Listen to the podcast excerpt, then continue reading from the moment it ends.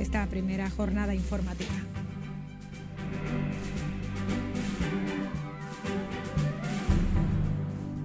El gobierno continuará subsidiando los combustibles y sectores productivos en el 2023.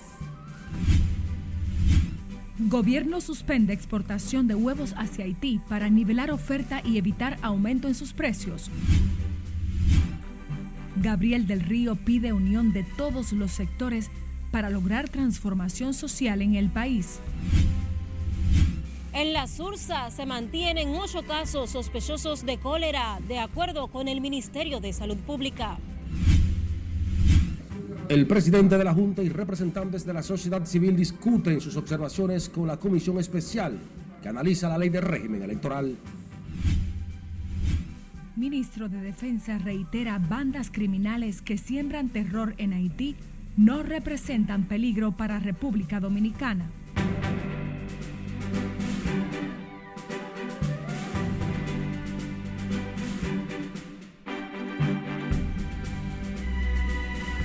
Muy buenas tardes, gracias por seguir con la Red Nacional de Noticias. Soy María Cristina Rodríguez.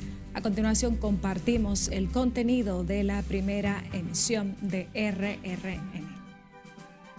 Iniciamos esta jornada de noticias con los logros de las políticas económicas del gobierno, donde se anunció además que se destinará alrededor de 300 millones de pesos para financiar los combustibles esta semana como parte de las medidas implementadas para paliar los efectos de la crisis global y evitar traspasar los altos costos a la población. Lauri Lamar con más detalles en directo. Muy buenas tardes, Lauri, para ti. Gracias, buenas tardes. El gobierno anunció que en este 2023 continuará subsidiando no solo a los combustibles, sino también a sectores productivos de alimentos básicos para evitar el alza de los precios de la canasta familiar. Se va a subsidiar con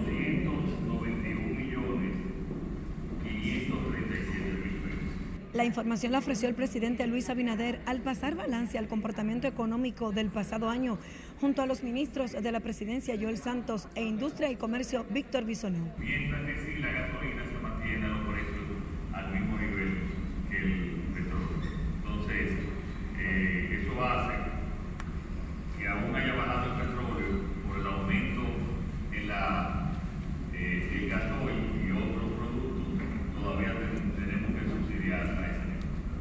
en ese sentido, el ministro Bisonó resaltó la inversión del Estado a sectores productivos de harina, zonas francas, productos agrícolas y otros esenciales para garantizar la seguridad alimentaria del país. En base a eso, de febrero a junio del 2021 se dispusieron 300 millones de pesos en subsidio de harina para el pan popular llamado de agua o sobajo. De igual manera, al observar que entre enero y marzo del 2022 el precio del trigo y la soya a nivel internacional aumentaron más de un 59%. Desde el Ministerio se destinaron 1.599 millones de pesos más a lo largo del 2022 para la harina que va al pan y a la pasta que tuviera un precio estable. Siempre con el principal objetivo de proteger a los consumidores dominicanos eh, ante eh, un incremento importante que pueda haber de la demanda de otros al ofrecer detalles de las ejecutorias del gobierno en materia de economía, el mandatario destacó también la creación de más de 300 mil empleos solo en los sectores de zonas francas y MIPIMES. El jefe de Estado además resaltó el reconocimiento de la Organización de las Naciones Unidas para la Alimentación y la Agricultura a la República Dominicana por ser uno de los países que ha logrado disminuir el índice de hambre en su población pese a la crisis mundial. De mi parte es todo retorno al estudio. Gracias, Lauri Lamar, en directo. De su lado, el presidente de la Confederación Autónoma Sindical Clasista, Gabriel del Río, pidió hoy a todos los sectores unir esfuerzos para lograr las transformaciones sociales y económicas que requiere República Dominicana. El dirigente sindical dijo que el país necesita un mejor sistema de seguridad social, alzas salariales y un código laboral que defienda los derechos de la clase trabajadora está el cambio en la seguridad social. Es un punto fulminante, determinante para que la gente pueda lograr verdaderamente tener un sistema universal que abarque a todas las personas, que puedan tener los trabajadores aseguradas las problemáticas que se dan de la salud, todo el problema o los aspectos fundamentales de la salud que se dan, los medicamentos, el problema que tenemos que pagar de nuestros bolsillos, gran parte de la seguridad social.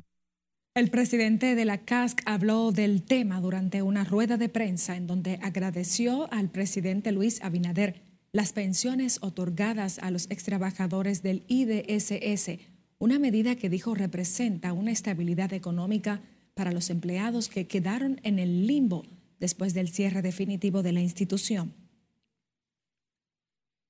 La ley de régimen electoral aprobada en el Senado no puede ser aprobada por un solo partido, según el presidente de los diputados Alfredo Pacheco, quien asegura que la pieza será modificada en varios puntos. Nelson Mateo está en directo con más. Muy buenas tardes, Mateo.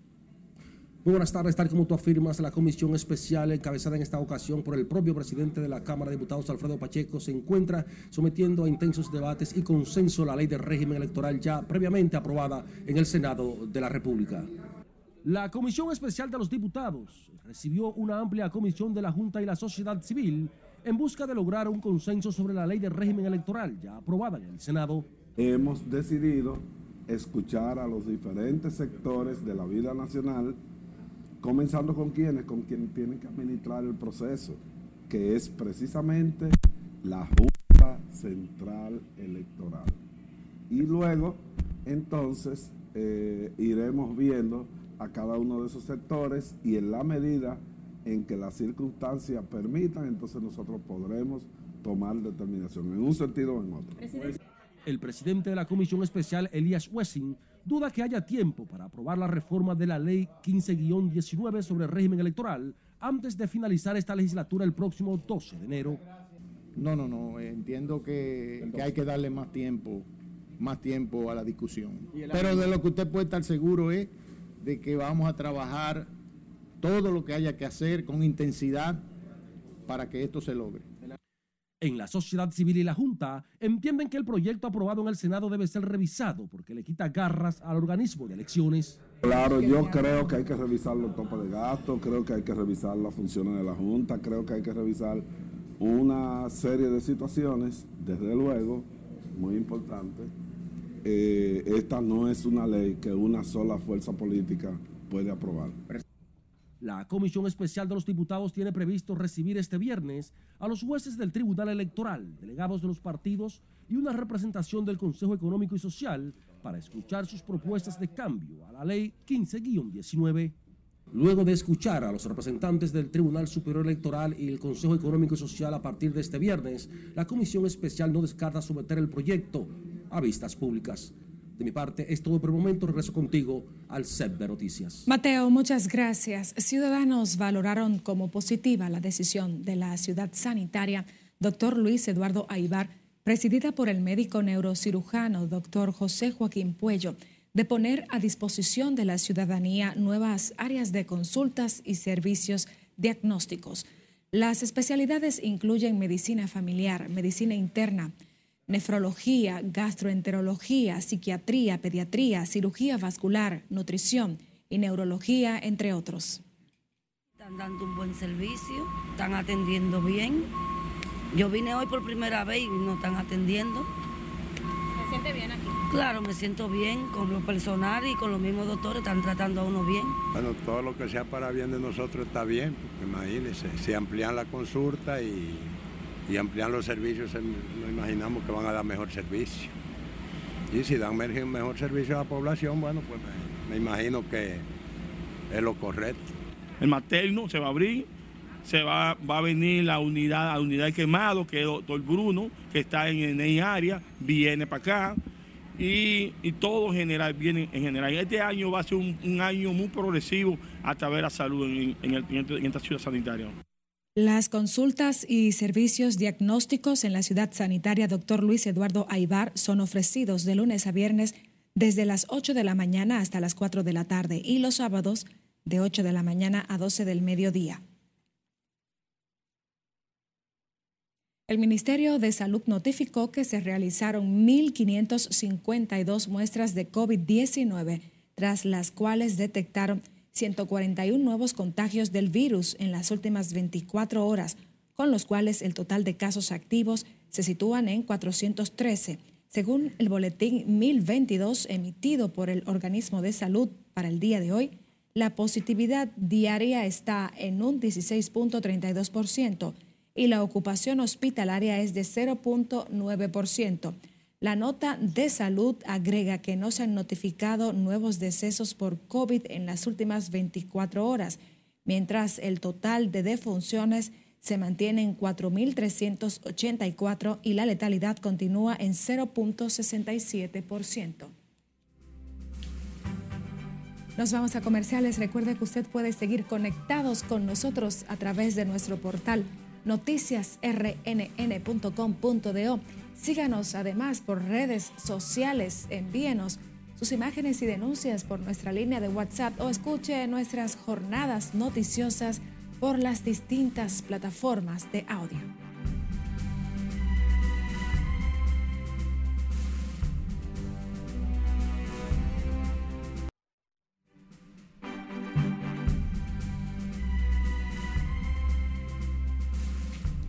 Retornamos con más noticias de interés. En presencia de más de medio centenar de personas, fue sepultado el Papa emérito Benedicto XVI este jueves. Durante la homilía de la misa funeral en la Plaza San Pedro del Vaticano, el Papa Francisco destacó la sabiduría y vida de servicio de su antecesor. Cesarina Ravelo nos cuenta más en el resumen internacional. El féretro del mérito pontífice fue trasladado a hombros por 12 sediarios, los portadores de las antiguas sillas gestatorias, hasta el atrio de la referida plaza que hoy estuvo envuelta por una densa niebla desde el interior de la basílica. Tras el funeral, los restos fueron trasladados a las grutas vaticanas situadas bajo la Basílica de San Pedro, donde están enterrados los papas. Seis cuerpos fueron hallados en varias fosas clandestinas en una localidad del municipio de Zitacuaro, en el estado mexicano de Michoacán. Los cadáveres fueron trasladados al servicio médico forense para su identificación. Miembros de la unidad especializada en la escena del crimen se trasladó al lugar para hacer las investigaciones correspondientes. Encuentran culpable de matar y quemar su propio hijo a una madre en Nueva Jersey. Se trata de Nakira Griner, de 28 años, quien está acusada de asesinar y profanar los restos de un niño de un año y 11 meses para ocultar evidencias y luego fingir que lo secuestraron. La policía encontró el cadáver del menor quemado y enterrado en el patio de la vivienda esa misma noche. La autopsia concluyó que el pequeño murió por múltiples golpes en todo el cuerpo que le propinó su madre, a quien ya declararon culpable y cuya sentencia será emitida el próximo 21 de febrero. Por sexta ocasión volvió a fracasar el intento para escoger el presidente de la Cámara de Representantes de Estados Unidos, a pesar de que el exmandatario Donald Trump pidió a sus seguidores que ponga fin a las divisiones en filas republicanas a la hora de elegir al speaker. Aunque el gran favorito para sustituir a la demócrata Nancy Pelosi es el republicano Kevin McCarthy, no ha logrado ganar la presidencia porque unos 20 congresistas del ala más conservadora bloquean su elección en la Cámara.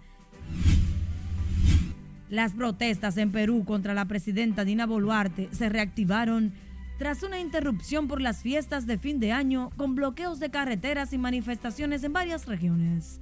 El gobierno anticipó la semana pasada el reinicio desde este 4 de enero de las movilizaciones que exigen la renuncia de Boluarte el cierre del Congreso y la convocatoria inmediata a elecciones. La Defensoría del Pueblo reportó movilizaciones, paralizaciones y bloqueos en 30 de las 195 provincias del país.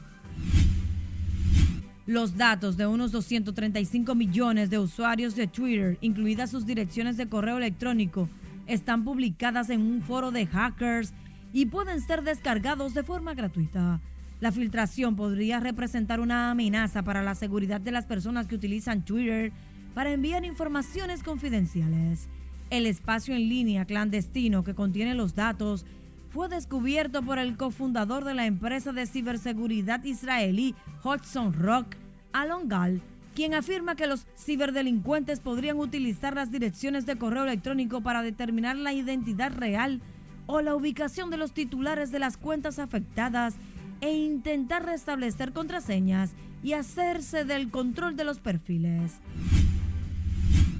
Un domador resultó herido por un león durante un espectáculo circense en la ciudad rusa de Sochi.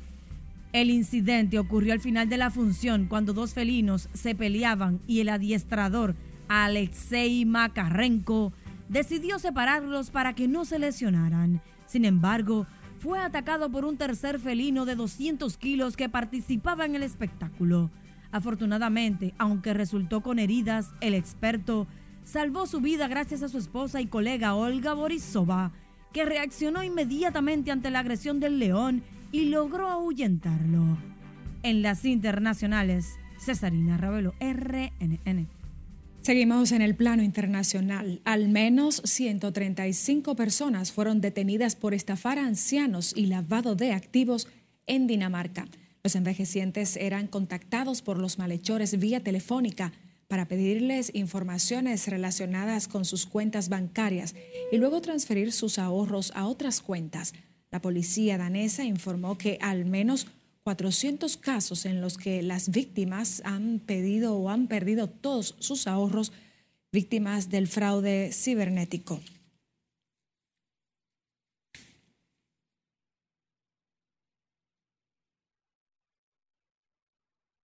En el plano local, el cuarto juzgado de la instrucción del Distrito Nacional aplazó este jueves el primer intento de iniciar la audiencia preliminar contra el confeso asesino del fenecido ministro de Medio Ambiente, Orlando Jorge Mera. La jueza Altagracia Ramírez acogió la solicitud del abogado de Fausto Miguel Cruz, quien solicitó un plazo para preparar sus medios de defensa y conocer nuevos documentos presentados por la parte querellante.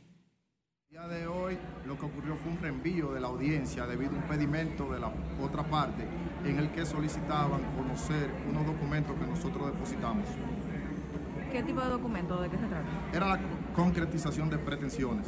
Entonces ellos alegaban que eh, no, no fueron depositados en plazo y nosotros dijimos que sí. Ellos querían más tiempo para poder conocerlo porque les fue notificado en el día de ayer.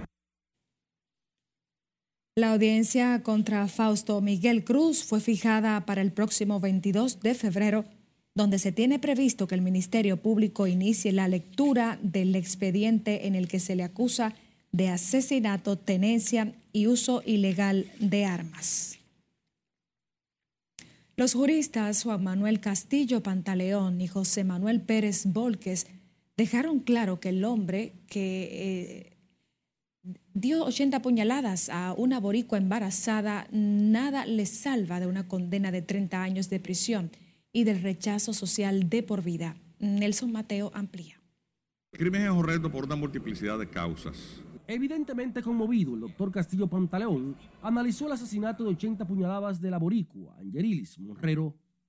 Eh, en mis 58 años de vida yo no había visto un caso similar eh, de maldad. Dijo que el matador, su novio Luis Eduardo Terrero Gómez, le espera la pena máxima de 30 años de prisión por el sadismo adicional a todos los elementos constitutivos de un brutal asesinato. Eso es un hecho tan penoso que a todos aquellos que, que somos esposos, que somos eh, padres, eh, que somos hijos, eh, nos, nos consterna. Haberla recibido embarazada y con la intención de llevárselo a vivir a Puerto Rico es un hecho que según este abogado debió conmover al asesino y que pesará mucho al momento de la decisión de un juez.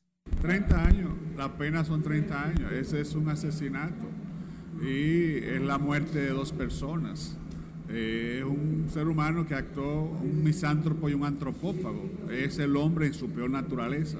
Otros aseguran que por delitos como este es que hay que modificar el Código Penal para aumentar las penas. Bueno, ese caballero al ser encontrado culpable debería cargar con la pena máxima de 30 años y cuidado si un poco más si se llevan de la sociedad, porque en realidad es un hecho lamentable. Es un hecho bochornoso, repudiable, que merece la más drástica y enérgica crítica censurable. Castillo Pantaleón no descarta que por el embarazo el asesino Luis Eduardo Torre podría ser acusado de doble crimen, acogiéndose al artículo 37 que reconoce el derecho a la vida desde la misma concesión. Nelson Mateo, RNN. Un hombre residente en el sector Ato Viejo de San Juan de la Maguana denunció que ya no aguanta los abusos y atropellos que comete su exmujer en su contra. Leonardo Sánchez indicó que en varias ocasiones ha sido provocado por su expareja Estela Mora para que ocurra una tragedia entre ambos, situaciones que ha evitado. De igual manera, se quejó de que la fémina se ha inferido varios golpes en numerosas ocasiones para acudir a la unidad de violencia de género a querellarse y pese a que las autoridades han descubierto la falsedad de los hechos, no han actuado en consecuencia. Las mujeres están más violentas que los hombres. Yo ha, parado mi motor aquí, ahí en ese solar, ha parado mi motor y ella se ha a apuñalar con el motor, con la goma del motor que yo mismo fui a género y le informé eso allá a la jueza. Y la jueza hasta la mandó a, hacer ese estudio porque dijo que no está muy bien de la mente y por eso mismo, por todo lo que está inventando. Leonardo Sánchez expresó que su exmujer en varias ocasiones le ha destruido su motocicleta y ha tenido que salir huyendo para evitar ser golpeado por ella, con quien procreó dos hijas. Finalmente sostuvo que la situación se debe a que su expareja Estela Mora exige que venda una humilde vivienda que posee para que le entregue el 50% que según ella le corresponde. La comisión especial designada para buscar una solución al conflicto entre las administradoras de riesgos de salud, los médicos, sociedades especializadas y las clínicas privadas presentó por separado este jueves una serie de propuestas a fin de detener la paralización de los servicios y las desafiliaciones a las ARS que han afectado a millares de dominicanos. Margaret Ramírez está en directo desde la Torre de la Seguridad Social con más. Buenas tardes. Gracias, así es. Muy buenas tardes. Los médicos y los miembros del Consejo volvieron por tercera vez a la mesa del diálogo para debatir las demandas del gremio que ha paralizado el servicio a las ARS y afectado a millares de pacientes. Un año que recién comienza. Deberá ser un año auspicioso para la población que ya no aguanta más. Previo al encuentro que inició pasadas las 11 de la mañana, el doctor Serencaba dijo que la sensatez debe primar ante la necesidad que tiene el pueblo de una nueva ley de seguridad social. Yo creo que la sensatez debe de primar, sobre todo de parte de ellos que tienen tanto dinero. ¿Alguna tregua? Bueno, yo creo que este pueblo ha dado 20 años de tregua a esta gente. yo, yo no creo que la gente necesite más prueba de que esto es una gran estafa se necesita otra ley de seguridad social pensada en la gente y en los derechos de la gente. Para esta tercera reunión con la presencia de Senencaba, los galenos reiteraron que la ampliación del plan básico de salud, el otorgamiento de nuevos códigos y un reajuste de los honorarios médicos son de los puntos más neurálgicos de este proceso de diálogo. Los que no quedaron satisfechos de esta jornada fueron los miembros de la Asociación de Clínicas Privadas, quienes calificaron como no satisfactoria la propuesta, que le otorgaría solo un aumento de un 6 a un 15% en el pago de los servicios en las diversas áreas, frente a un 25% que habían solicitado. Si no hay un acuerdo eh, que se justifique, que nosotros le podamos justificar a nuestra membresía y a la misma población en general, obviamente eso va. Ese, eh, eh, eso eh, yo no les puedo decir que ni bueno ni malo, sino que oímos esa, esa proposición que ellos están haciendo, pero al momento no ha sido satisfactoria para nosotros en lo mínimo. Durante los últimos meses, el gremio médico ha hecho paros escalonados a diversas administradoras de riesgos de salud, exigiendo, entre otros puntos, la eliminación de esas entidades. Pese a que el presidente del Colegio Médico viene con buen ánimo a la mesa de negociación, no descarta continuar la lucha si no reciben una respuesta positiva. Es todo lo que tengo por el momento. A retorno contigo al estudio. Muchísimas gracias, Margaret Ramírez. Casi 30 días después de que el Ministerio de Salud Pública interviniera la SURSA por los casos de cólera detectados en ese sector, los residentes en el lugar continúan ignorando las recomendaciones de las autoridades y los protocolos de higiene para evitar la propagación de la enfermedad. Scarlett Guichardo está en el sector y da seguimiento al tema. Buenas tardes, Scarlett. Gracias, buenas tardes. En la Sursa no se han reportado nuevos contagios de cólera y se mantienen en ocho los casos sospechosos por la enfermedad, informaron este jueves las autoridades de salud. Ah, estamos bajo investigaciones y hasta ahora ha disminuido todo lo que es eh, los casos nuevos. Las condiciones de insalubridad en este sector capitalino son los principales factores para la propagación de enfermedades como el cólera, la ameba y otras afecciones, afirman las autoridades sanitarias que mantienen la vigilancia en la comunidad. Algunos cuando se ven en necesidad, inmediatamente acuden. Cuando tú ves que están deshidratados, que están, tienen muchos días con diarrea, con vómito. Recuerden que eh, la diarrea abundante es uno de los síntomas prodrómicos de la enfermedad. Eh, siempre con un color blanco, tipo agua de arroz, y con olor a pescado. Esa es una de las características, los vómitos. Eh, la deshidratación o signos de deshidratación. Residentes en la Sursa preocupados por esta situación atribuyen los casos de cólera que se han registrado en el lugar al descuido de algunos comunitarios que se resisten a acatar las recomendaciones preventivas. Aquí hay mucha gente que no tiene higiene, tampoco. Su casa, tú, tú entras a su casa y hasta los gusanos salen. Y hay muchas cosas, mucha, mucha mucha ¿cómo se dice? Descuido. Ajá, descuido. Con los muchachos, mayormente con los muchachos chiquitos que andan de calzo, en cuero, sin ropa. ¿Me entiendes?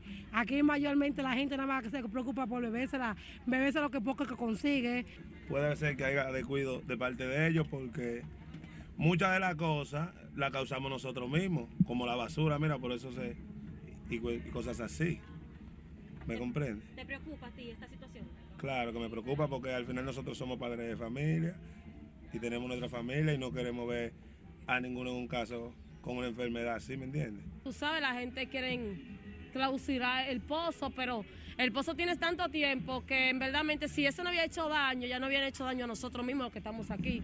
Pero por ahora, gracias Señor, no ha pasado nada. En este sector, niños y adultos siguen expuestos a contaminarse del cólera enfermedad que solo en Haití ha provocado más de 200 muertes. En República Dominicana, el Ministerio de Salud Pública ha confirmado 10 casos de la enfermedad, de los cuales 8 corresponden a esta comunidad. Esta es la información que tengo de momento. Paso contigo al centro de noticias. Muchísimas gracias, Scarlett Guichardo. Nos vamos ahora a comerciales. Cuando retornemos, les contaremos el por qué el gobierno dominicano detuvo las exportaciones de huevos hacia Haití.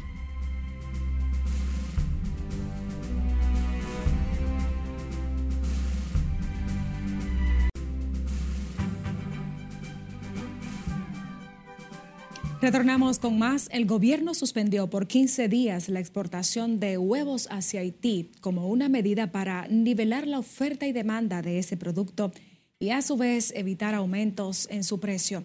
El presidente Abinader manifestó que el sistema productivo de Haití está desmantelado, lo que a su vez provoca que muchos sectores estén produciendo para abastecer al vecino país. Sin embargo, advirtió que el compromiso del gobierno es con el consumidor dominicano.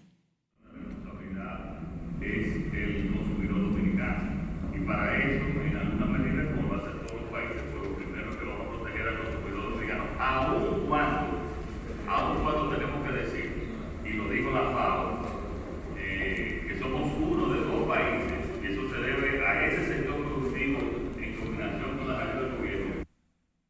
Se recuerda que a mediados de diciembre el gobierno suspendió temporalmente la exportación de harina para garantizar la soberanía alimentaria de los dominicanos y evitar desabastecimiento e inestabilidad en los precios de este producto y sus derivados.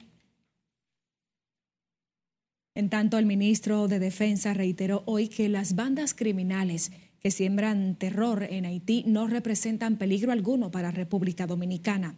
El teniente general Carlos Luciano Díaz Morfa, al reconocer el esfuerzo y trabajo que realizan los soldados a lo largo de la zona fronteriza para garantizar la seguridad y soberanía del país, dijo que ésta se mantiene bajo control y sin novedades. Bueno, siempre existe esa preocupación, hasta ahora no ha habido ningún problema, no tenemos nada que nos indique que las bandas hayan penetrado aquí, aquí ellos no tienen campo, ellos no tienen opción aquí. Ya realmente no les puede interesar a ellos operar aquí porque no tienen opción. Las Fuerzas Armadas y la Policía Nacional están muy pendientes para eso. El ministro de Defensa habló al participar en una misa oficiada por el arzobispo metropolitano de Santo Domingo, Monseñor Francisco Osoria Costa, y organizada por los capellanes castrenses de diferentes instituciones en la iglesia Santa Bárbara, para dar la bienvenida y bendecir el nuevo año. El presidente del Instituto Duartiano, Wilson Gómez Ramírez, exhortó a las autoridades municipales que representan al gobierno central en Pedernales a corregir una pintura de Juan Pablo Duarte que se exhibe en el parque central de esa ciudad, donde se muestra al patricio con rasgos físicos distorsionados. Ramírez dijo además que la pintura no corresponde a los rasgos faciales del padre de la patria y la definió como profanación que quebranta los artículos 6 y 7 de la Ley 127-01 de fecha 27 de julio de 2001. Asimismo, instó a las autoridades municipales de todo el país a hacer un mayor esfuerzo por salvaguardar los espacios públicos y los monumentos patrióticos por medio de una mayor vigilancia y control.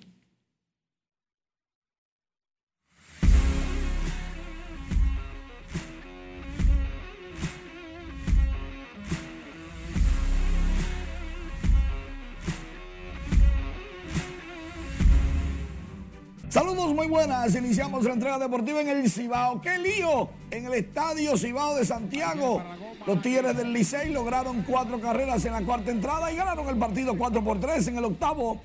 Se detuvo el juego como por 15 minutos porque los fanáticos aguiluchos detrás del home plate decidieron prender sus flashes para grabar un momento clave en el juego, pero el árbitro dijo, no, ahí atrás no se puede. Los muchachos no quisieron hacer caso y se tuvo que detener el juego y casi pierden por esos flashes, al menos de que perdieron el juego después, de todas formas. Pero recuerden fanáticos, por los lados y en lugares altos usted puede hacer lo que usted quiera, pero detrás del plato o en lugares de palcos bajitos, usted no puede prender flashes. De por Dios. Los Tigres del Licey están en la primera posición luego de la tercera pausa del round robin, empataditos con los gigantes del Cibao, actuales campeones, que ganaron su partido cuatro carreras por una en once entradas. La primera carrera la remolcó Henry Urrutia en la parte alta del cuarto episodio. Urrutia siempre produciendo, recuerden, es campeón bate de la actual temporada la serie regular. Anotó Jamaico Navarro y luego en la parte baja del mismo episodio, el señor Robinson Cano, que todavía le queda un poquito, remolcó la del empate, anotando Dani Santana, aunque Cano fue puesto out en la segunda base, intentando adivinar por dónde iba el tiro y si lo cortaban o no. Bueno, en las grandes ligas, Rafael Devers tiene una extensión en el bolsillo con los Mediarrojas de Boston 331 millones por 11 años. El dominicano número 4 que entra en la danza de los 300 millones por contrato. Recuerden que solamente faltan Juan Soto y Vladimir Guerrero Jr. de los bateadores élites actuales para entrar en esa danza y lo van a hacer pronto, muy pronto. Ahí está la alineación de Boston, la que se proyecta, podría cambiar en algún momento, pero mientras tanto no se ve tan mal, no se ve tan mal. Mientras tanto, y ustedes que están esperando después de un juego Licey Águilas, vamos a calentar la pelota.